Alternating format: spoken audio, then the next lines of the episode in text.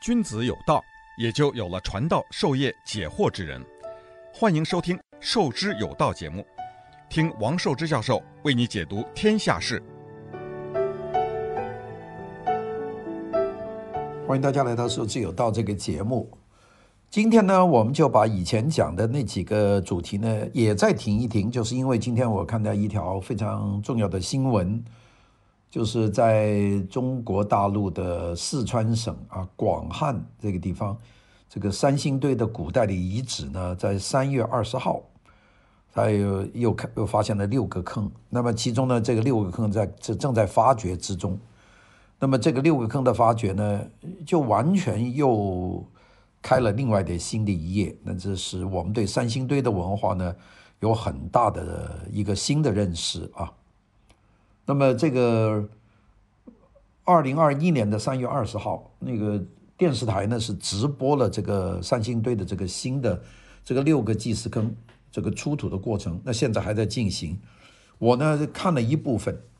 因为呢这个不可能整天在电视上守着那个直播的场面，因为他那个发掘呢是比较慢的，所以呢就浓缩的在网上看了他们的那个这几天的这个报道，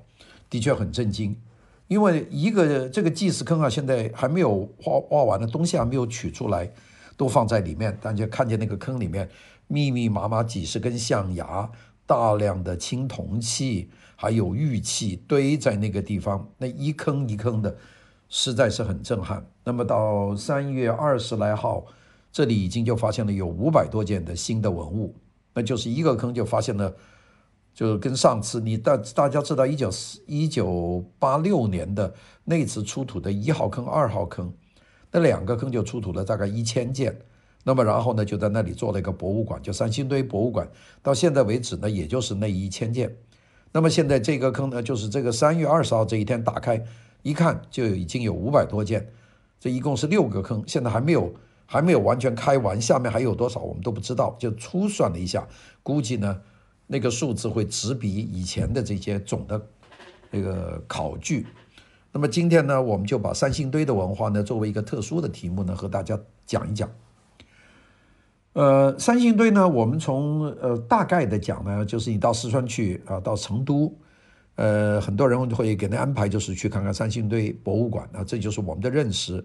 我们呢就觉得三星堆呢就是一个。古代的铜器的出土的地方，那里发现了铜器、玉器，并且在那里盖了一个博物馆啊，这个就是我们的一般的认识。如果我们稍微认识多一点呢，在这个地方我们发现的铜器呢，它很不一样，这是第二个发现。这个就和我们所见到的这个在河南呐、在陕西啊出土的那些铜器都不太一样啊。我们知道中国的这些铜器。夏代我们不敢说啊，因为夏代现在没有准确的这个这个历史的记载，因为夏代没有文字啊，或者是没有完全的文字。到商代呢，我们就有文字，所以呢，商代的主要的这个青铜器呢，就是在河南找到的啊，就是河南的安阳嘛，我们叫殷墟。那么然后在河南的各地都发现了有商代，因为商商朝那个首都啊搬了五次，商都五千。最后就定都在安阳，就是殷墟这个地方。现在是这个安阳的一个叫小村啊。好，这个地方我们知道商代的铜器，在那里发掘了很多很多的这个青铜的墓葬。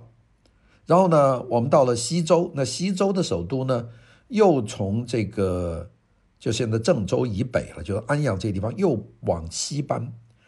呃，有一部分在现在的河南的洛阳，就河南的西部，但是主要的是周原，周原的就现在的西安，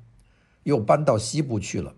那么，所以呢，这个搬回去以后呢，所以西周的青铜器大量的出土呢，就在呃这个陕西，河南也有，但是呢，集中在陕西，陕西一直往甘肃都发现有青铜器啊，就是这一带，这陕西特别多，所以呢，就是商。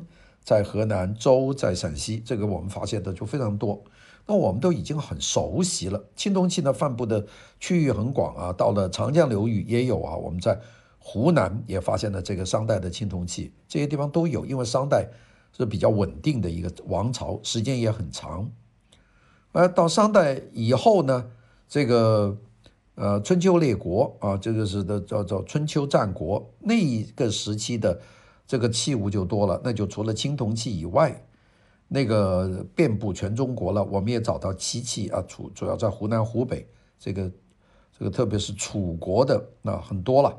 那我们然后呢，再往后的我们就知道了。那么讲青铜器呢，我们现在手头有的呢，就是商代的青铜器。呃，这个西周的青铜器，然后东周就是春秋啊，春秋的青铜器到战国的青铜器，我们手头都有。这些青铜器呢，它有一个明显的传承的这个形象，也就是一代开一代接一代，那就是最早是商周比较狰狞的啊，然后到了这个呃这个西周那比较精细，到了那个东周啊，那些铜器呢。表面呢就没有那么凸起的那种浮雕的装饰，变得比较均匀，几何的比较多，并且呢发明了石蜡法，就是可以铸造非常精细的花纹。这三代呢，我们有明显的传承关系，就是一代靠一代。那时间上呢，我们最早到商啊，商就是离现在四千多年吧，公元前两千年吧，就是离现在四千年左右。那么我们当时的认为呢，就是中华民族的文化。就是在这一带地方啊，就是在呃河南，在陕西，在这一带为主。那那一带都是黄河流域，这是我们这差不多一百年来的共识了啊。我们看，我最近在看钱穆的《国史大纲》，和大家也讲过一下《国史大纲》，它里面的那个思路也就是这样。哎，这个三星堆一发现呢，它这个铜器啊，有极少数是和中原文化很相似的，比方说有尊啊。有圆口尊，有方口尊，这个和中原文化很相似，上面的这个纹呢也很相似，这是占少数。三星堆找到的一千多件文物里面的铜器啊，大部分的是和这个中原文化没关系的，它里面出现了很多很奇怪的东西，呃，比方说这个几米高的直立的人，这个脸呢大眼睛、高鼻梁、大耳朵，耳朵上有这个耳环的孔。呃，并且人都带微笑啊，头上的冠也和中原的不一样。那么这种完全不同的，并且出现了一种纵目人，就是人的眼睛有两个泡打出来的这样眼睛。这个纵目啊，我们看这个历史记载呢，就说古代的蜀国的第一代君王叫做蚕虫啊，蚕虫的眼睛就是纵目，就是直出来的目眼睛。那这个我们没见过。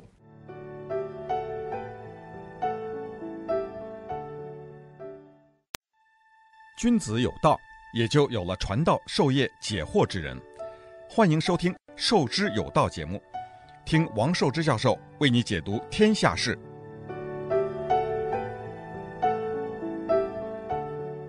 所以呢，发现的这些东西呢，其实也通过了一个几十年，差不多一百年的一个过程，一点一点的挖。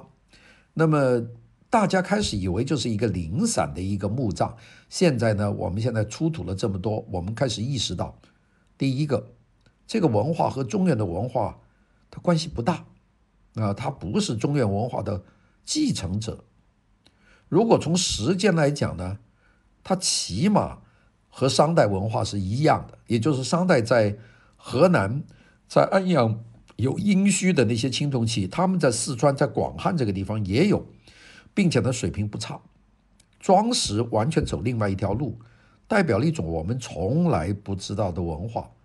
那么起码可以这样说，就是我们讲中华民族的古代文化，那除了黄河流域，还有长江流域，就是两个。当然，有些人也说了，这些文化是从中亚来的，那个我不敢说啊，因为从四川，然后再往西进入这个。呃，青藏高原，从青藏高原还要过这个喜马拉雅山，然后到现在的伊朗，就当时的波斯，从那个地方到两河流域，就到现在的这个伊拉克，那个路长了。那个两河流域就是现在的伊拉克地区的这个青铜文化，是不是能够跨越这么大的一个距离传到这个四川？这个很难讲啊。我估计这个可能性啊，不说是零。也不大，但是现在很多人很热衷于说这个文化是从中亚来的，我现在不敢下这个结论。但是从三星堆所出土的文化来看，我们起码知道这是另外一种文化，很不一样的文化，和中原文化有一点点关系，但是主要的它的文化内内容呢就不一样。所以呢，三星堆文化呢是给我们一个非常特殊的一个启示。所以有些人说，三星堆的遗址啊，是二十世纪人类最五大、最伟大的古代考古考古的成绩之一，就是因为他发现了一些这么不同的东西。呃，这里面的名堂多了啊，所以我们呢，今天呢，因为三月二十号才开始发掘了新的六个祭祀坑，在里面已经出土了五百多件。这个非常珍贵的文物，那么后面呢还有更多的珍贵文物。那我们今天呢就和大家用一点时间讲讲三星堆啊，把我们以前的节目呢停一停，就讲到这个地方。三星堆这个这个地点呢是在四川省的广汉的这个旁边。那大家知道广汉呢，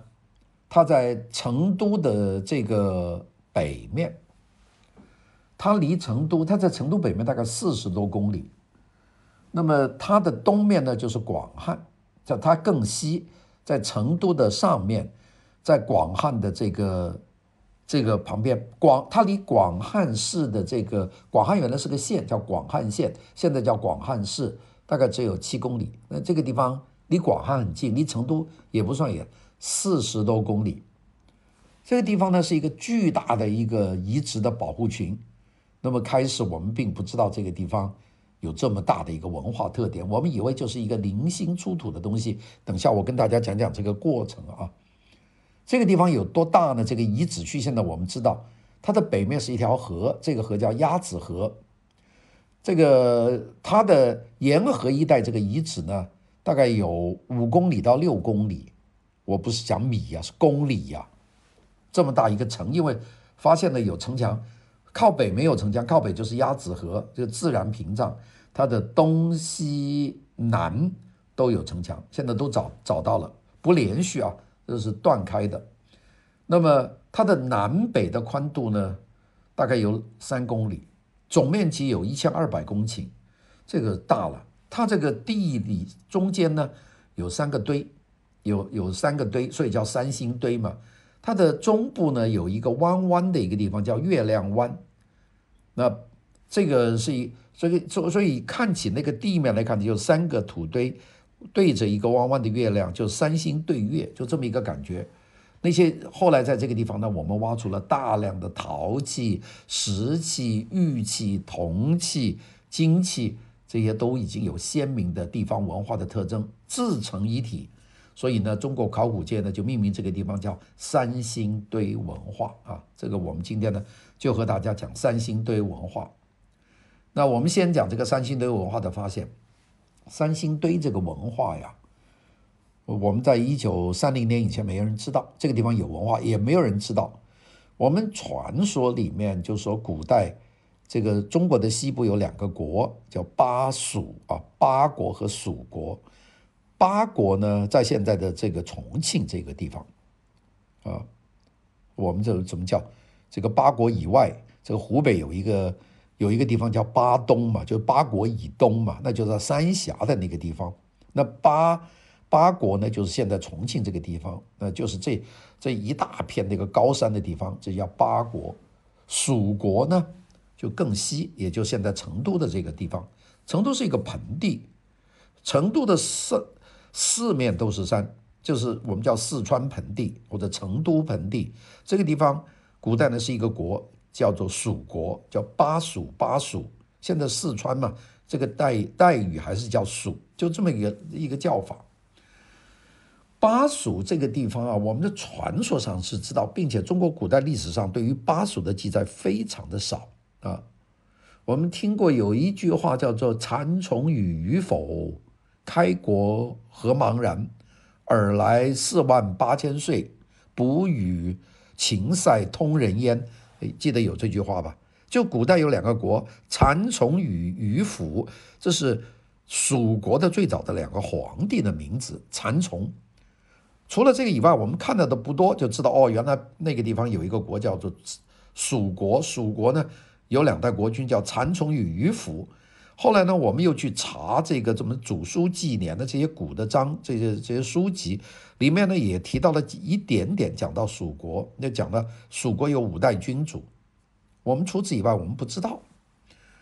好了，这个所以大家对蜀国呢认为是传说里面一个古国，一定很落后了，不知道啊。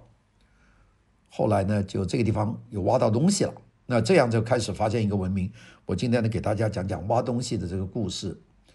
三星堆这个地方呢是在广汉呃的北部，就是鸭子河的南岸，呃那条河叫鸭子河，非常四川的。一九二九年呢。那里广汉这个地方就农民不多嘛，有的农每个农民都有很多这个种的田呐、在这里种水稻啊，种这个种这个菜啊。有一个农民啊，这个名字叫鄢道成，这个人后来出名了，因为他发现了遗址。鄢呢是那个烟子的烟。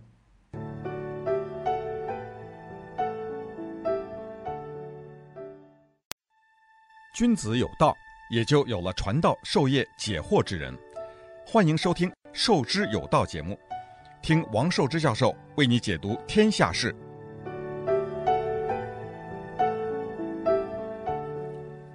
这个燕道成这位农民呢，一九二九年呢，在他的这个田地里面掏沟，啊，就是拿一个拿一个锹啊，在那里慢慢挖，就掏一个沟，因为沟里面有积水，结果挖挖挖挖的这个沟里面啪啪碰到石头。这个四川盆地这个地方的石头不多，它因为是个冲积平原，就四面的几条江嘛，岷江啊这些江，就是灌进来，那么就是沉淀，所以它土非常的好，它这一夸就有有硬的石头，那么他就把这个石头看看，就挖出了一件玉器，这玉器很古朴了，啊，一个玉钟，有一块，那个玉的表面呢还有还有花纹，这是一九二九年。所以这个鄢道成呢，就赶快就用这个锹啊，就把这个土啊挖开，就发觉里面有一一窝这个玉器和石器埋在一个一个地坑里面，很浅层的了。他呢就把这个坑呢挖挖挖开，就找出了几十件这个玉器，大概花了花了两天的时间在这里一个人挖，也没有人嘛旁边。他挖了以后呢，就往家里搬，挖了以后就往家里搬，这样就挖出了几几十件玉器。这玉器呢，农民们没有见过了，这个地方也没有人说有古物啊，他就找到这个，他有些担心啊，他担心说出去以后，就是有人要抢啊，他就不吭气。然后呢，隔了一段时间，他就把这些玉器呢，就拿出去，拿到比较远，拿到广汉去找了一些古董商啊，就说我这里手头有件东西，收不收啊？古董商一看这东西很古朴，也没见过。啊，就给点钱，就给他买下来了。这个鄢道成呢，就是零零星星这样就卖掉了一些。啊，我不知道他有没有跑到成都去买，那个时候可能不太不太去有机会去成都，因为在从广汉到成都得四十公里啊，得一百里路啊，那也没有什么大事儿就不往成都跑的。那我们讲这一九三零年啊，二九年发现，三零年呢就开始脱手，他家里这些东西放在那里，他觉得特别喜爱啊。左看右看，点了个油灯。那么有些好朋友、有些亲戚呃过来，他呢就会有时候掏一两件，就说送件东西给你玩儿啊，就送给朋友。那这样呢，就是卖掉了一些，送了一些，自己还留了有了一些。这些东西啊，它没有不透风的墙，所以这些卖的东西呢，就慢慢就有人知道了，就是说，哎呀，在广汉这个地方有人找到东西了。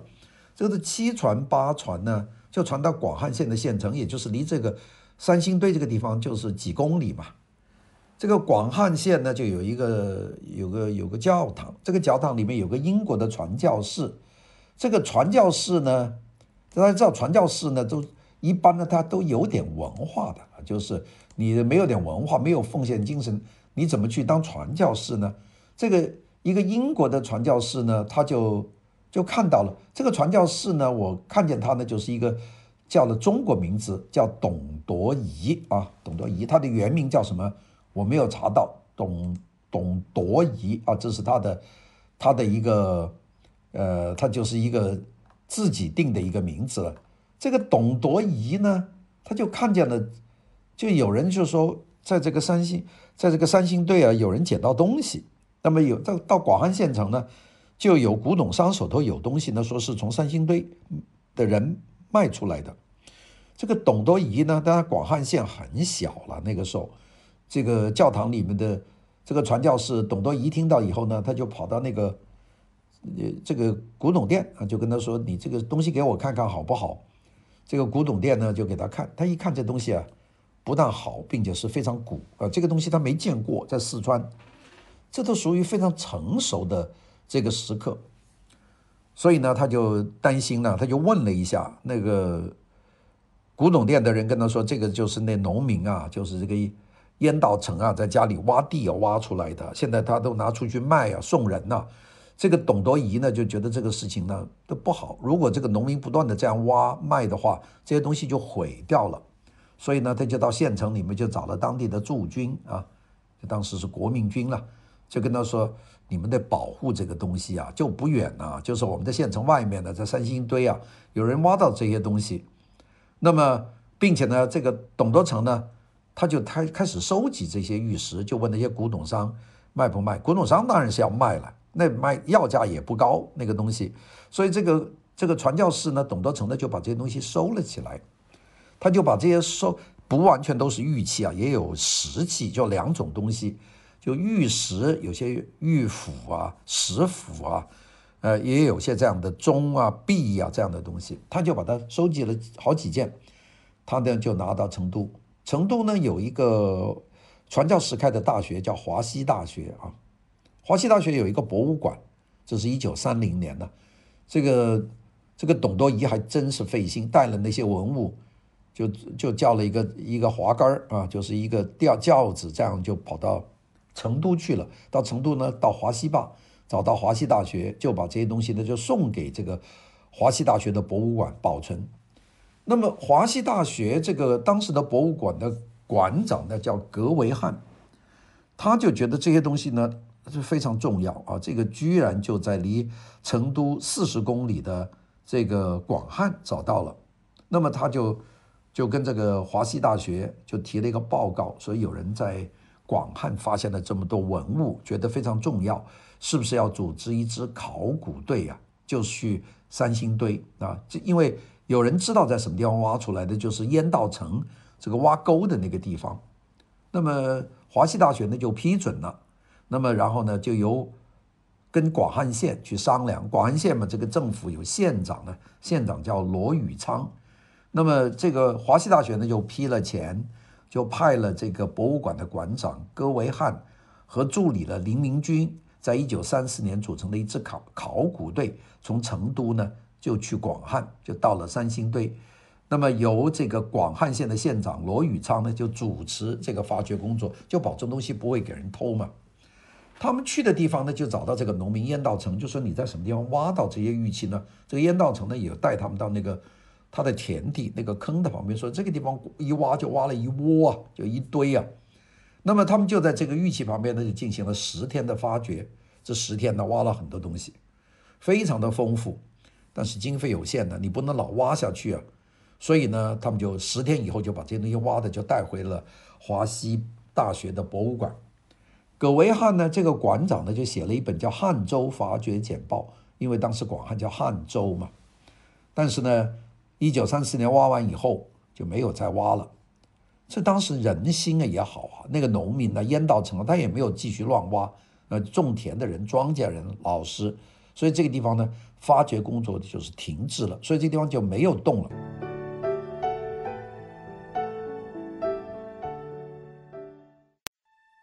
君子有道，也就有了传道授业解惑之人。欢迎收听《授之有道》节目，听王寿之教授为你解读天下事。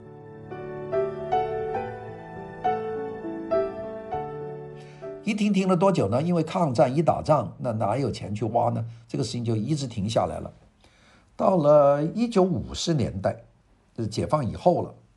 那当时这个四川的考古的工作者呢，就是三星堆那个地方有东西呢，我们这真还没有挖完，